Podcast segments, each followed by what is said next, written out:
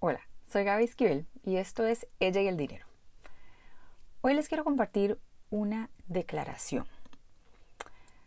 Yo amo el dinero.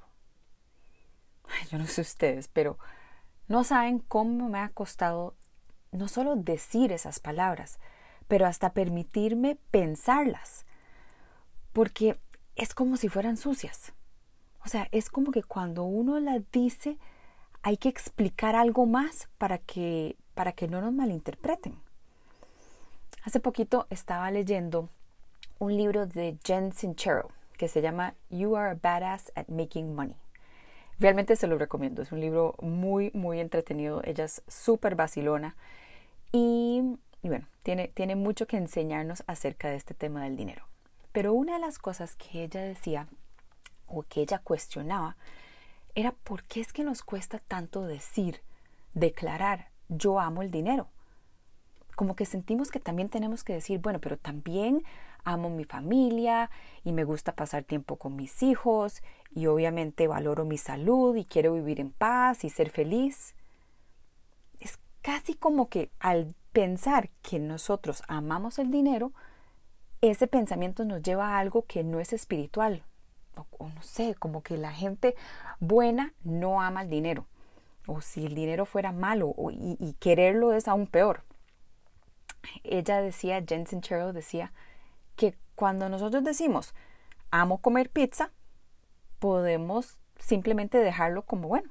O sea, no hay que explicar nada más.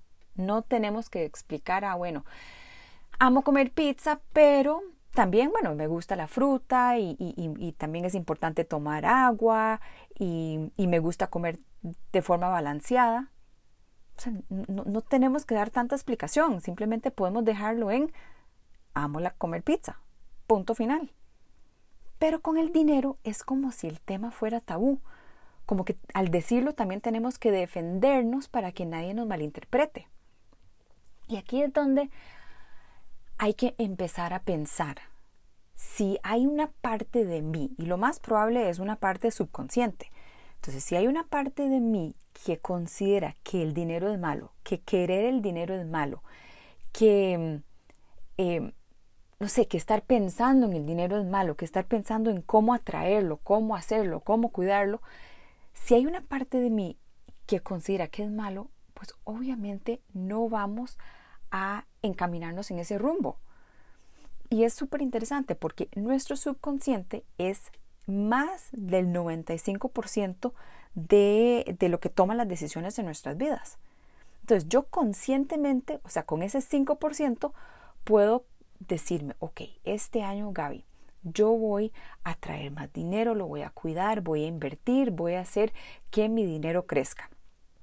Pero si el otro 95% de mí de mis emociones, de mis creencias, de mis pensamientos me está diciendo el dinero es malo y quererlo es peor, obviamente yo no me voy a acercar hacia esa meta que me estoy planteando. Entonces, me gustó mucho esta frase porque si, si nos cuesta, si te cuesta decir así abiertamente, yo amo el dinero, posiblemente hay unas creencias a nivel subconsciente que también hay que empezar a trabajar porque no es uno o lo otro. Yo puedo amar el dinero y puedo amar mi familia, amar la paz, amar mi salud, amar eh, la educación. O sea, no es una cosa o la otra. Realmente podemos tener las dos, pero tenemos que tener claro a nivel subconsciente que el dinero no es malo. Porque si no, nunca vamos a traerlo, nunca vamos a poder em, sostenerlo, hacerlo crecer. Así que no nos avergoncemos por decir yo amo el dinero. Punto final, sin explicación más allá.